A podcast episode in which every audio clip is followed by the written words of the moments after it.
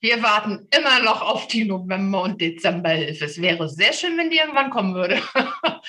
das ist wirklich traurig. Also diese Angst, die man hat, finanziell, dass die finanzielle Unterstützung einfach nicht stattfindet, das finde ich ist ungeheuerlich. Das muss sofort passieren. Und ich würde mir wünschen, dass es sowas wie einen Plan gibt und dass wir nicht immer nur so in der Schwebe liegen, dass man wirklich sagt, das können wir uns vorstellen, unter den und den Bedingungen können wir das planen und wir können das umsetzen, dass man mal sowas wie ein ja so ein Ziel an der Hand hat. Ne? Im Moment sind wir schwerelos und keiner weiß wann, wie, alle Rätselraten, ob, wann. Warum kann man nicht eine Strategie schon festlegen? Und auch selbst wenn es nur 50 Prozent sind, mit denen wir öffnen dürften, dann wäre das aber etwas, womit man arbeiten darf und sich vorbereiten kann, auch intern im Haus, welchen Bereich man dafür aufmacht. Ich glaube, was uns allen fehlt, ist so es gibt nichts Greifbares. Und wir warten immer nur diese drei Wochen ab und dann kommt das nächste und es ist wieder nichts passiert. Das ist so, ich weiß, es ist keine einfache Situation und ich möchte auch kein Politiker sein und ich möchte es auch nicht entscheiden. Aber ich glaube, jeder würde sich wünschen, eine Perspektive zu haben und die gibt es einfach im Moment nicht. Leider.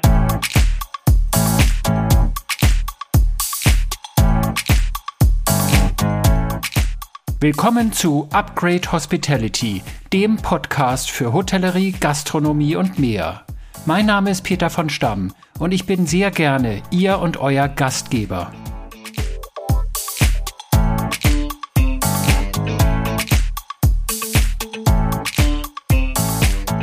Mein heutiger Gast ist Kirsten Herrmann, Geschäftsführerin des Hotel Hafen Flensburg. Das Vier-Sterne-Haus Hotel Hafen Flensburg besteht aus mehreren renovierten historischen Gebäuden direkt am Hafen, die ein sehr modernes Ensemble mit Innenhof und Grünanlage bilden und wurde im Dezember 2016 eröffnet.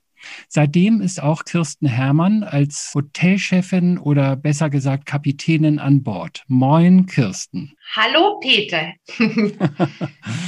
Kirsten, warst du heute schon eine Runde joggen? Auf Facebook habe ich neulich Bilder gesehen, wo du im Schnee gejoggt bist und gut eingemummelt wegen der Temperaturen. Ähm, leider heute noch nicht. So eine Arbeitswoche im Hotel ist dann doch, ne? Morgens um halb acht startet das und da habe ich ja noch zwei kleine reizende Kinder, die müssen morgens versorgt werden und da schaffe ich morgens das Laufen leider nicht, aber abends dann sehr, sehr gerne. Mhm. Als ich äh, im vergangenen Jahr ich meine, es war im Sommer, nach der ersten Corona-Welle, erstmals das Hotel Hafen Flensburg betrat, ist mir in der Lobby sofort eine Frau aufgefallen, die wie der Wirbelwind unentwegt und überall nach dem Rechten schaute, hier und da einen Stuhl zurechtrückte und ab und an Anweisungen mal gab. Da dachte ich auf Anhieb, das muss doch die Chefin sein. Ja, Wirbelwind, ne? Ja, äh, das machen wahrscheinlich sind das die, die roten Locken, die mir die Natur mitgegeben haben. haben hat, äh, die kommen, stellen sich dann so ein bisschen ein. Ja, ich mag das halt, ne, wenn man mich sieht. Ich bin äh, ein sehr temperamentvoller Mensch. Ich glaube, ich bin schon etwas ruhiger geworden. Das bringt das Alter dann doch mit sich. Aber ich mag es halt an der Basis zu sein. Ne? Ich kann mich nicht nur in meinem Büro verstecken. Ich möchte gerne Kontakt zu jedem Menschen haben, der hier irgendwie ja ankommt, ne, der an Bord kommt zu uns und gerade zu den Mitarbeitern. Also ich mhm. mag das, denen nah zu sein und auch Bescheid zu wissen. Ich möchte wissen, was passiert. Ja. Nach, nachdem ich damals eingecheckt war und mich so im Zimmer erstmal ein bisschen umgeguckt habe, hast du mich dann durchs Haus geführt. Da erinnere ich mich noch ganz genau dran, mhm. weil mir fiel auf, also ihr habt 69 Zimmer und weitere Räumlichkeiten und damals hast du mir gesagt, du hättest einen Blick für kleine Fehler oder auch mal Schrammen oder was auch immer, was so im Zimmer passieren kann. Und da würdest du dich sofort immer persönlich drum kümmern. Ja, ich finde das unglaublich wichtig. Ne? Ich, ähm, es gibt nichts Wichtigeres als den Standard, den du hast in so einem wunderschönen Haus. Und das war ja wirklich nicht leicht, ne? diese acht Gebäude, die ja ähm, zum größten Teil denkmalgeschützt sind, hier mhm. miteinander zu verbinden. Und ja, da muss man wirklich, ich finde, das hat der Gast auch verdient und wir wollen Qualität darstellen und ja, das ist das Einfachste der Welt. Ne? Da ist was abgeplatzt, da ist, muss gemalert werden. Maler ist äh, jede Woche bei uns. Du musst ständig instand halten. Ich finde, Stillstand ist tot, was die mhm. Hotellerie angeht, was äh, Renovierungsarbeiten angeht. Und das ist ein, ein Minimum an Anspruch, den ich habe. Also da muss man, das ist so ein geschultes Auge, das lernst du mit der Zeit. Also ich bin ganz schlimm, was Bilder angeht oder Stühle, die nicht richtig stehen. Das mache ich wirklich jeden Tag. Musik ist auch so ein Thema, wenn die nicht perfekt läuft sobald ich irgendwo komme, dann gucken alle schon, oh Gott, hoffentlich läuft die Musik. Manchmal denke ich, oh Gott, was bin ich denn für eine Chefin? Aber das ist denen dann auch irgendwie wichtig und ich lebe das vor.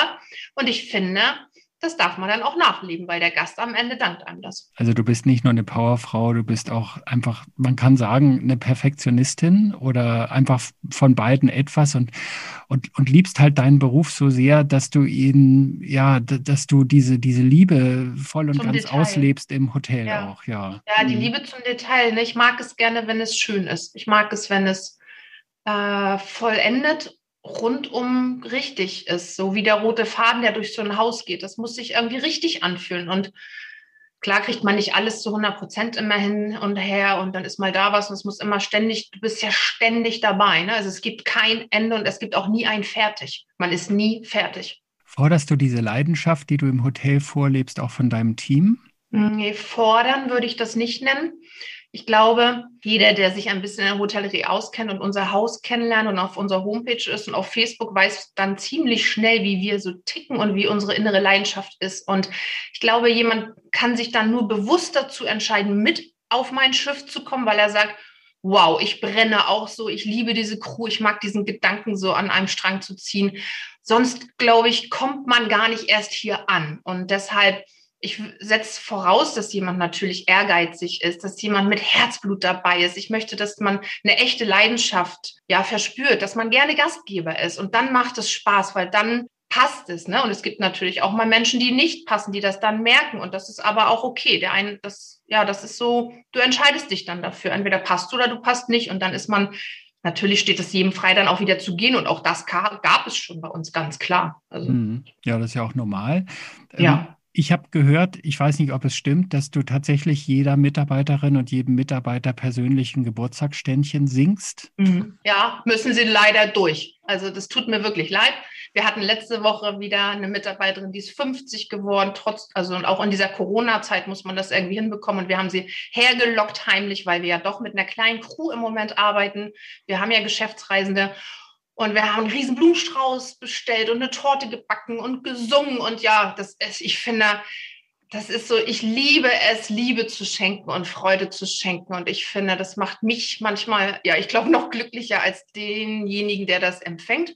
Und darum geht es doch im Leben, oder? Es ist Wertschätzung und das macht Spaß. Und ach, das ist, ja, ich kriege dann immer gleich Tränen in den Augen. Ich bin da ja sehr nah am Wasser gebaut und ich finde, das ist halt so besonders bei uns. Ich mag das. Wie bist du eigentlich zu diesem Hotel gekommen? Was, was war denn mal der Auslöser, ins Hotelgewerbe zu gehen und wie hast du dann hier im Hotel Hafen Flensburg eigentlich angeheuert? Ja, ich habe ja, man kann sagen, vom Tellerwäscher zum Direktor. Mhm. Ich wollte ja schon mit 14 Hoteldirektoren werden. Ich hatte diesen Berufswunsch schon ganz, ganz lange mhm. und habe mich wirklich von der Pike auf, von klassisch Hotelfachfrau gelernt, Hotelmanagement studiert, in England und in Irland gelebt. Mhm. Dann äh, in Hamburg hatte ich studiert und dann bin ich so über die Schiene Marketing und Sales reingekommen, habe das erste Hotel mit eröffnet und aufgebaut und dann war ich ja hier wieder in Flensburg. Das ist ja meine Wahlheimat und ich fühle mich sehr, sehr wohl hier. Und dann wurde die Stelle ausgeschrieben, dass dieses äh, alte Ensemble hier jemanden sucht, der das Haus persönlich führen wird. Und bei dem Wort persönlich führen hat es mich, ich glaube immer an sowas, ne? Dinge geschehen nicht ohne Grund und ähm, dir wird immer so ein Wink beim Zaunfall, oh, ja, kommt, der kommt so um die Ecke, so würde ich es nennen. Und ich habe einfach den Hörer in die Hand genommen habe angerufen und habe gesagt, ich bin die, die Sie suchen. Und dann sagte mein zukünftiger Chef, wir suchen ja noch niemanden. Ich sage, nee, aber ich bin die. Und ähm, dann haben wir ein Vorstellungsgespräch gehabt, das damals drei Stunden ging. Und nach dem Gespräch sagte er mir, Sie sind es. Und so bin ich dann schon ein Jahr vor Eröffnung in die Bauphase eingestiegen mhm. und durfte mir das so planen mit den Vorgaben, die natürlich auch die Gesellschafter hatten. Aber ich hatte sehr, sehr viel Freiräume und dann habe ich losgelegt. Und ich war an Bord und mein Traum wurde wahr. Und ist es heute auch noch der Traum? Und ist es immer noch. Und es ist jedes Jahr, äh, man denkt immer, wow, das war schon ein hartes Jahr, aber irgendwie wird das Jahr danach immer noch, noch herausfordernder, weil du dich immer weiterentwickelst und du wächst mit deinen Aufgaben. Und natürlich stellt sich so eine gewisse Routine ein, gerade wenn wir auf das Thema Hochwasser vielleicht gleich nochmal kommen, was wir mhm. gerade letzte Woche wieder hatten. Es gibt natürlich Dinge, die du routinierter machst nach einer Zeit. Ne? Mhm. Mir war mhm. nicht klar, dass Personal so ein Wahnsinnsaufwand ist, weil ich das erste Mal selber Chefin bin und wir haben jetzt knapp wenn alle da sind mit Aushilfen, 60 Angestellte, und dass das so viel Energie zieht, war mir nicht bewusst, aber da habe ich mich reingearbeitet und das macht natürlich auch einen riesigen Spaß und da entwickelt man sich selber persönlich sehr weiter. Auf die Hochwasserkatastrophe in Anführungsstrichen, da kommen wir gleich nochmal hin. Nochmal zwei, drei Worte zu dem Hotel selbst. Also ich selbst habe selten ein Hotel gesehen, das aus so vielen unterschiedlichen und dazu noch liebevoll renovierten und denkmalgeschützten Gebäude zusammengesetzt ist. Das älteste ist, meine ich, sogar aus dem 15. Jahrhundert, habe ich gelesen. Ja. Mhm. Das riecht nach Geschichte, das riecht auch nach interessanten Geschichten. Gibt es da mhm. irgendwas mhm. wirklich, wo du sagst, also das ist ja mal eine geile Geschichte aus diesem Ja, das gibt, da gibt es so viel. Ne? Da kriege ich schon, wenn ich jetzt drüber nachdenke, schon Gänsehaut. Und es gibt halt ich habe das Glück gehabt, ich durfte mit dem Stadthistoriker damals in einem Stadtarchiv sitzen und wir haben die Geschichte von jedem Haus ausgearbeitet. Das hatte ich dir, glaube ich, auch gezeigt. Das haben wir ja auf Leinwand gebracht, die Geschichte jedes mhm. Hauses mit Bildern und äh, Inhalten, sodass auch der Gast nachlesen kann, was hier mal vor drei, vier, 500 Jahren war. Und ja, es ist einfach total spannend. Im Hinterhof gab es mal eine Schlachterei. Wir haben bei den Bauarbeiten dann viele Schädel von Kühen und Tieren und so gefunden. Mhm. Wir haben aber auch ähm, die Gäste, die damals, wir haben ganz viel Zuspruch bekommen, als wir dieses Haus in der Bauphase hatten von Flensburgern, die das unglaublich schön finden, dass wir an diesem historischen Ort, der für Flensburg ja wirklich wichtig ist, dieses Haus wieder bauen. Und wir haben Zusprüche bekommen von Menschen, die hier geboren sind, die hier in diesen mhm. Häusern gelebt haben, die hier geheiratet haben. Und das Schönste war halt wirklich der Herr Andersen, der dann mit 94 Jahren, das hat mich sehr, sehr berührt. Ähm, ich war bei ihm zu Hause und durfte dann viele Bilder sehen. Er hat uns noch ein Bild von der Hochzeit geschenkt, in dem es gibt ein Bild, wo er in diesem Haus hier steht, in dem Zimmer, wo die geheiratet haben und auch vor dem Haus.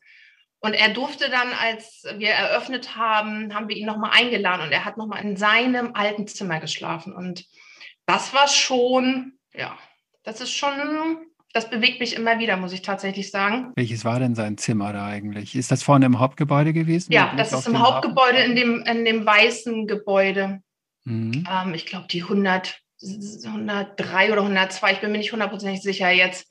Aber es war für mich sehr emotional. Also wirklich, das, ähm, da war dann so eine ältere Gruppe, die waren alle um die 80, die wir dann alle eingeladen hatten. Und ach, die waren so liebevoll. Und das, das, das sind so Dinge, Momente, die wirst du dein Leben lang nicht vergessen. Ne? Glaube ich. Aber das muss ja auch schon eine Weile her sein, äh, als der Herr dort, von dem du gerade ja. berichtet hast, gewohnt hat, weil es Dezember ja 16. Dezember 16, okay. Mhm. Dann kam irgendwann der Krieg. Dann, also diese, dieses Gebäudeensemble hat ja eine, eine, eine interessante Geschichte. Da war ja ein steter Wechsel. Da waren Kneipen, da war eine Diskothek irgendwann in den 80ern, glaube ich. Da war das Eros Center. Ich erinnere mich noch, ich war vor 30 Jahren mal in Flensburg und da war das einfach noch so die schmuddelige Rotlichtecke mhm. von Flensburg. Und heute gibt es natürlich auch bedingt dadurch, dass die Bundeswehr nicht mehr da ist, dass die Marine abgespeckt hat und nicht mehr so viele Soldaten da sind, äh, gibt es auch weniger leichte Mädchen wahrscheinlich, zumindest in der, ja. in der Ecke dort, ne? Ja. Genau, also nochmal zurück, ich hatte das falsch verstanden. Im 2016 war er hier, als es dann ein Hotel war, ne? Mhm. Aber er hat ähm, tatsächlich in den, ja, vorm Krieg hier gewohnt und ähm, nach dem Krieg noch und dann auch nicht mehr. Dann ist er in Flensburg innerhalb umgezogen. Aber ja, heute gibt es das Rotlichtmilieu nicht mehr in der Innenstadt. Ne? Wir haben, wie du aufgezählt hast, alle Branchen hier vertreten gehabt. Und das war natürlich ganz klar die Gastro-Party-Meile, Kneipen ohne Ende in diesem Bereich von unseren Häusern und das Rotlichtmilieu, genau, eine Diskothek war es ganz zum Schluss. Und ja, so zerfallen stand es dann hier zehn Jahre lang, ne? Bis dann die Eigentümer kamen und haben gesagt, aus diesem, ja, aus dieser Ruine wird es Zeit, dass Flensburg, Flensburg hat verdient, dass das ein äh, angesehener Platz wird. Und mit diesem Ensemble, mit diesem Hotel seid ihr, grenzt ihr direkt an den Olaf Samsung-Gang, ne? Das ist doch so genau. die, die Attraktion oder eine der Hauptattraktionen von Flensburg. Ja. Genau, wir liegen direkt zwischen dem Olaf-Samson-Gang und dem Herrenstall. Das sind zwei wirklich bekannte Gassen in Flensburg, direkt an der Schiffbrücke. Und der Olaf-Samson-Gang, da saßen halt die Nutten in den Fenstern. Die gibt es heute nicht mehr. Heute das, sind das wunderschön restaurierte kleine Häuser. Die hast du ja auch gesehen. Und das macht einfach Spaß. Ne? Also, dass äh, jeder geht, der in Flensburg ist, geht durch diese Straße. Und das ist ja Geschichte. Wir sind mittendrin in Geschichte. Ich sage da nur Lage, Lage, Lage. Lage, also, Lage, Lage. Nun nochmal ganz kurz zurück. Du bist seit Dezember 2016 oder das Hotel hat Dezember 2016 eröffnet. Du hast ein knappes, gutes Jahr vorher dort angefangen mit Pre-Opening, Vorbereitungen, mhm. Personal einstellen, pipapo, alles, was dazugehört. Und dann hattet ihr gerade eröffnet und dann kam die erste große Probe, die dich ja. auf, ja, das erste große Malheur, was dich auf die Probe gestellt hat und das ganze Team natürlich. Das war am 5. Januar 2017. Was war da los? Ja, das, worüber nie gesprochen wurde. Ne? Ähm, natürlich war in der Planung, also es sind ja ähm, intelligente Menschen da dran gewesen, die schon wussten, wo wir hier bauen. Die haben natürlich auch Schotten waren vorgerüstet und wir haben die auch gebaut. Die waren damals aber auf 1,20, meine ich. Wir haben die erhöht auf 1,80 jetzt. Und die Schotten, ja, es kam ein Wasser. Das war so nicht angesagt. Mhm. Es kam, also wir hatten uns natürlich vorbereitet, wir wussten, ach, Hochwasser, oh, haben wir alle irgendwie schon mal gehört, gesehen, so ein bisschen, aber wir wussten nicht wirklich, was auf uns zukam. Und dann stieg es und stieg und wir hatten die Schotten dann eingebaut und dann haben wir alles leergeräumt, was leer zu räumen geht. Wir haben gemerkt, oh Gott, es kommt jetzt doch, also es ist schon auf der Treppenstufe und dann jetzt Attacke. Wir haben das ganze Erdgeschoss ausgeräumt, in die erste Etage getragen also so schnell man, manchmal das Wasser hat eine Macht, das ist unfassbar, es kommt so schnell. Ähm, die Feuerwehren waren da, die haben versucht, Pumpen, also das Wasser war schon im Haus komplett, also im Erdgeschoss. Und dann, als wir dachten, alles ist irgendwie gut und der, die Wasserschutzpolizei meinte so, dass der Pegel steigt nicht mehr, kam eine Welle, das war innerhalb von zehn Minuten äh, so einen halben Meter kam eine Welle über die Förde. Das war Wahnsinn. Also wenn man von außen auf unser Haus guckt und man sieht die Fenster am linken Gebäude, das Wasser stand bis in die Fenster rein, bis Fensterhöhe, mhm. also von außen.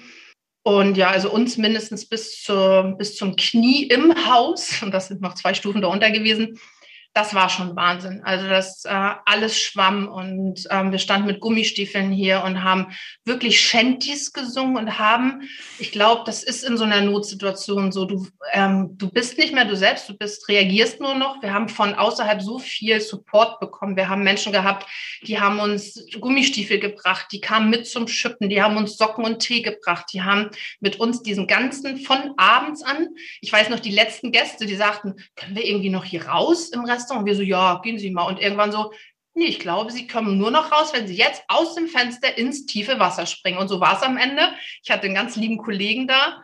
Und der ist, der sagt, der vergisst es sein Leben lang nicht. Und die mussten wirklich alle aus dem Fenster springen. Es gab nichts mehr, wir hatten alles abgeschottet. Und so haben wir irgendwie die Nacht bis zum nächsten Morgen um zehn weitergeschippt, bis wir irgendwie alle nicht mehr konnten. Ja, das war im Nachhinein haben wir erst gemerkt, was es mit uns gemacht hat. Also ich durfte ja auch mal darüber reden. Äh, an einer anderen Stelle vor so einem Publikum von 300 Menschen hat man mich dazu auch befragt. Mhm. Und dann habe ich erst gemerkt, wie mich das doch emotional härter getroffen hatte. Ne? Man denkt, man arbeitet das so weg, aber es war schon hart. Also dir wurde alles genommen in einer Nacht. Wir konnten bei Null anfangen. Alle Böden waren kaputt, alle Wände, die Türen, alles war aufgequollen. Du hast, wir haben sechs bis acht Wochen Trockengeräte gehabt. Es war und dann bleibst du stark. Ne? Du könntest am liebsten heulen.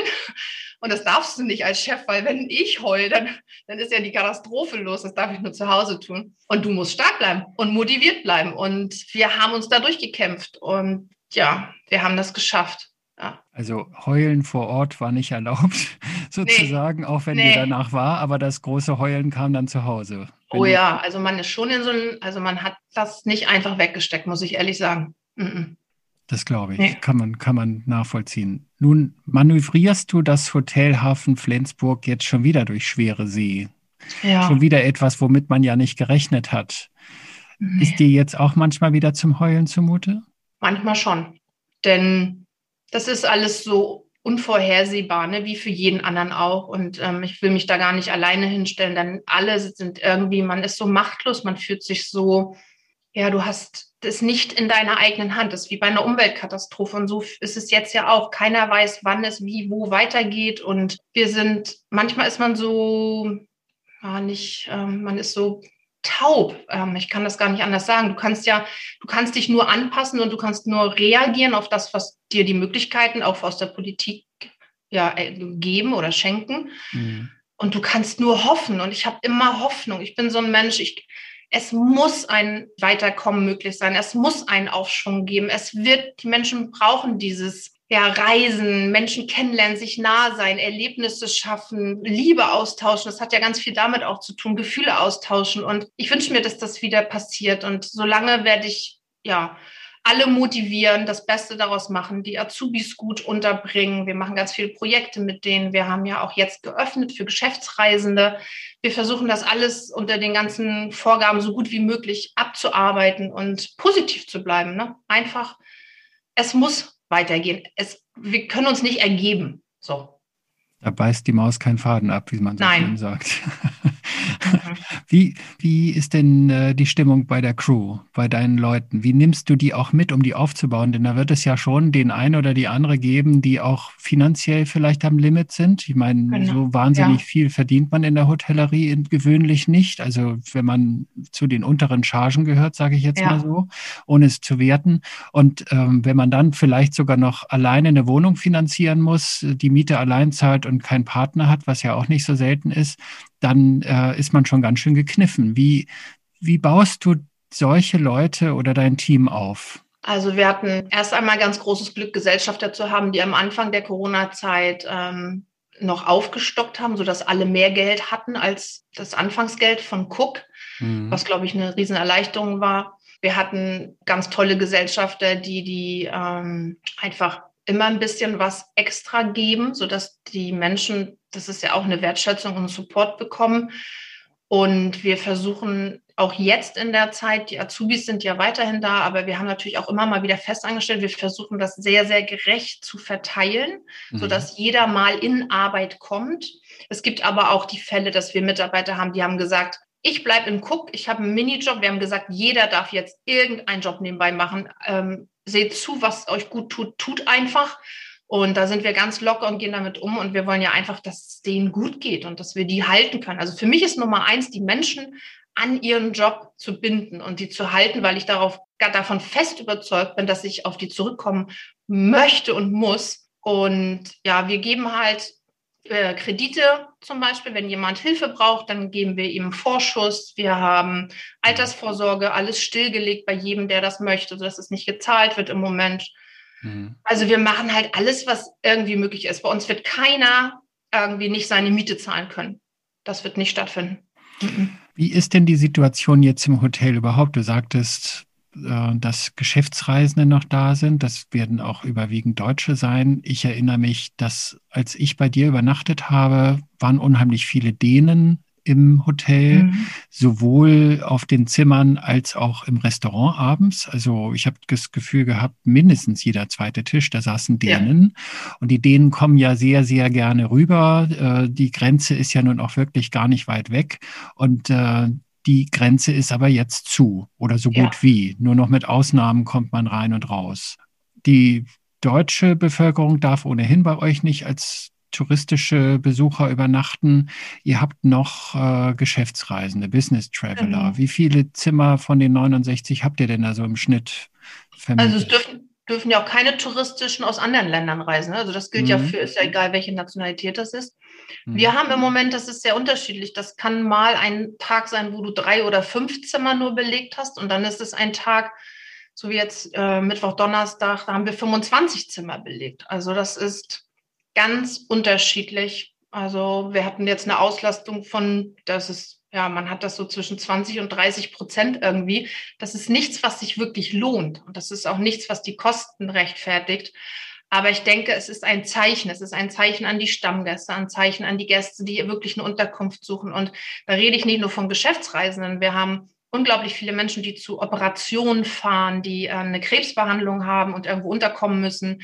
Wir haben Erwachsene, die ihre Kinder begleiten für Krankenhausaufenthalte. Wir haben sehr viele Beerdigungen. Und diese Menschen brauchen irgendwie eine Unterkunft. Und ich finde das gut, dass wir das Zeichen setzen, dass auch wenn das für uns nicht wirklich ähm, irgendwas mit Profit im Moment zu tun hat, dass wir da sind und aufhaben. Und das ist eine Art von Motivation für die Mitarbeiter und für die Gäste. Und ja, es ist so ein, ja, wie so eine Fackel hochhalten, wir sind noch da, weil es gibt ganz wenige, die aufhaben. Und ich finde das gut, dass wir uns dazu entschieden haben, ähm, aufzuhaben. Wie macht ihr das denn für die Gäste, die jetzt da sind, mit dem Frühstück zum Beispiel? Also das Columbus-Restaurant, was ihr habt, ein sehr gutes Restaurant tolle, tolle Fleischspeisen vor allem. Mhm. Also für mich ja. genau das Richtige. Äh, da, da, da ist ja nun abends auch nichts los. Oder habt ihr für die Nein. Hotelgäste dann irgendwie noch äh, mit großen Abständen ein paar Tische dort auf? Nein, wie macht ihr das? Hm? Wir haben uns wirklich auch dazu entschieden, gerade jetzt bei dem zweiten Lockdown, wir lassen das Restaurant zu. Wir wollen nicht das Risiko eingehen. Wir machen das, wo wir sicher sind, dass wir mit Sicherheitsabständen und Hygiene äh, einfach wirklich gut arbeiten können. Das heißt, wir haben Übernachtungsgäste, die im Restaurant frühstücken können, mit also großem Abstand halt. Und wir mhm. haben alles so verpackt und einzeln, dass ja die Berührungspunkte einfach nicht mehr so sind, wie es vorher sind, also je nach Hygienestandard. Ähm, dass nicht einer aus allem was nimmt, ist ganz klar abgepackt, ganz viele kleine Gläschen, aber das ist ja auch alles möglich, weil es ist ja auch nicht so viel los. Und bei so, einem, bei so einer geringen Auslastung kann man sowas ja auch mal eher fahren. Natürlich ist trotzdem Aufwand dahinter, aber die Gäste fühlen sich sicher und ich möchte denen auch das Gefühl geben, dass sie sich sicher fühlen können, weil dann kommen sie wieder. Und abends haben wir das so, wer sich noch eine Brotzeit wünscht oder irgendwie sich doch nichts bestellen will, der sagt rechtzeitig Bescheid und dem äh, bringen wir das dann aufs Zimmer und dann freut er sich auch und dann hat er noch vielleicht ein Käsebrot, wenn das dann das ist, was er sich wünscht. Aber die meisten verpflegen sich tatsächlich abends selber. Also da sind wir dann komplett außen vor. Die bestellen dann den Pizzaservice ins Ja, ganz viel. Oder die nehmen sich was schon mit. Oder tatsächlich gibt es da gar nicht so große Probleme. Nee. Wie bereitet ihr euch denn auf die Zeit nach Corona vor? Irgendwann wird die ja kommen. Also es werden mehr und mehr Menschen jetzt geimpft inzwischen. Es gibt äh, der Inzidenzwert sinkt deutschlandweit. Ich weiß nicht, Flensburg ist, glaube ich, eine der, eine der traurigen Ausnahmen, wo es, ja, ich glaube, heute ist der 16. Dezember und es ist, hat so einen Wert von 160 oder 165 irgendwo.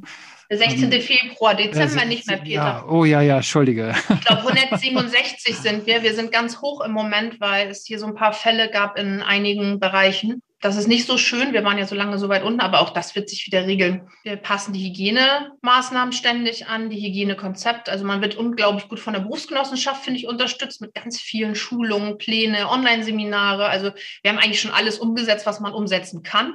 Mhm. Und eigentlich warten wir nur darauf, also man muss ja sowieso immer nur reagieren auf die Maßnahmen und keiner weiß, was die morgen sind, weil das ja alles immer nur so tröpfchenweise kommt und heute gibt es was Neues und morgen gibt es was Neues.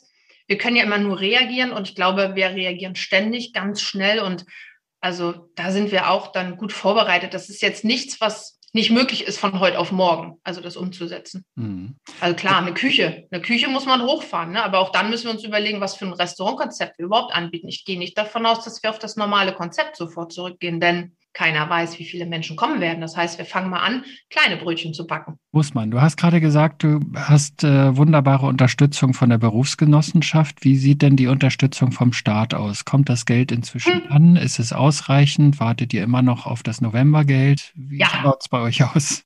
Genau. Ja? Wir warten immer noch auf die November- und Dezemberhilfe. Es wäre sehr schön, wenn die irgendwann kommen würde. das ist wirklich traurig.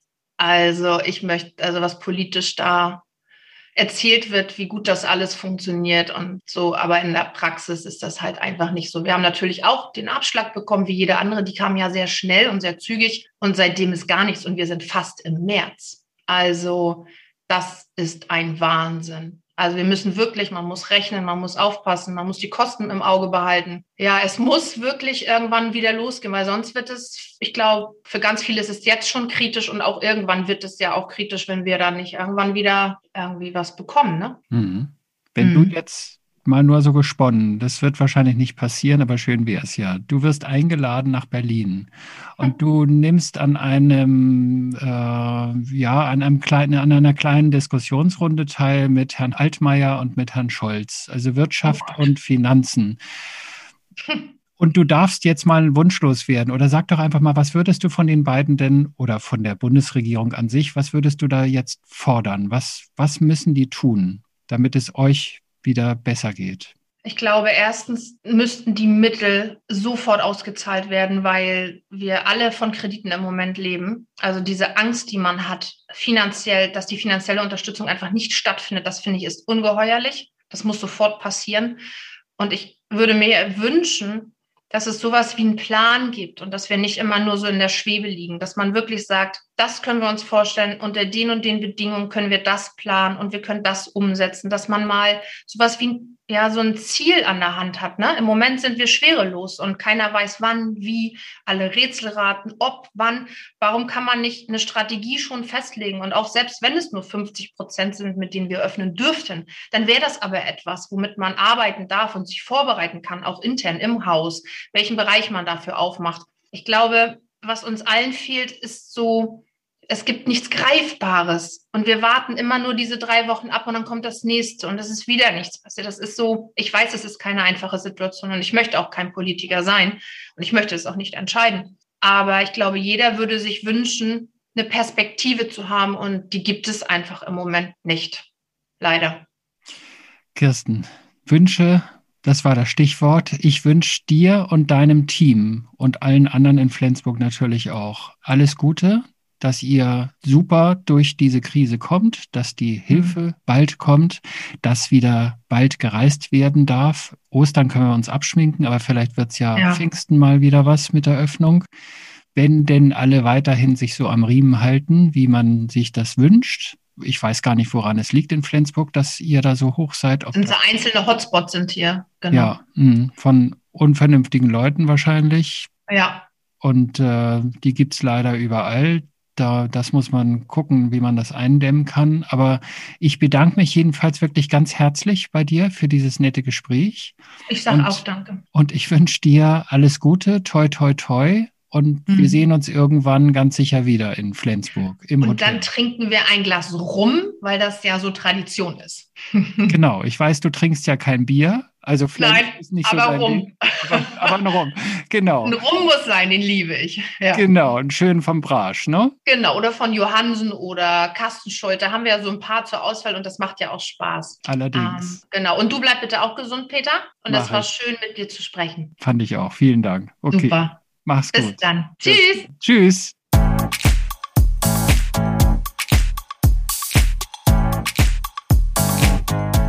Das war eine neue Folge von Upgrade Hospitality, dem Podcast für Hotellerie, Gastronomie und die Reise- und Tourismusbranche. Wenn auch Sie hier im Podcast gehört werden wollen, dann schreiben Sie uns. Und zwar per E-Mail an info.petervonstamm.de oder nehmen Sie via LinkedIn zu mir Kontakt auf. Mein Name ist Peter von Stamm und ich freue mich schon auf die nächste Folge. Bis dahin, bleiben Sie gesund, passen Sie auf sich auf und alles Gute.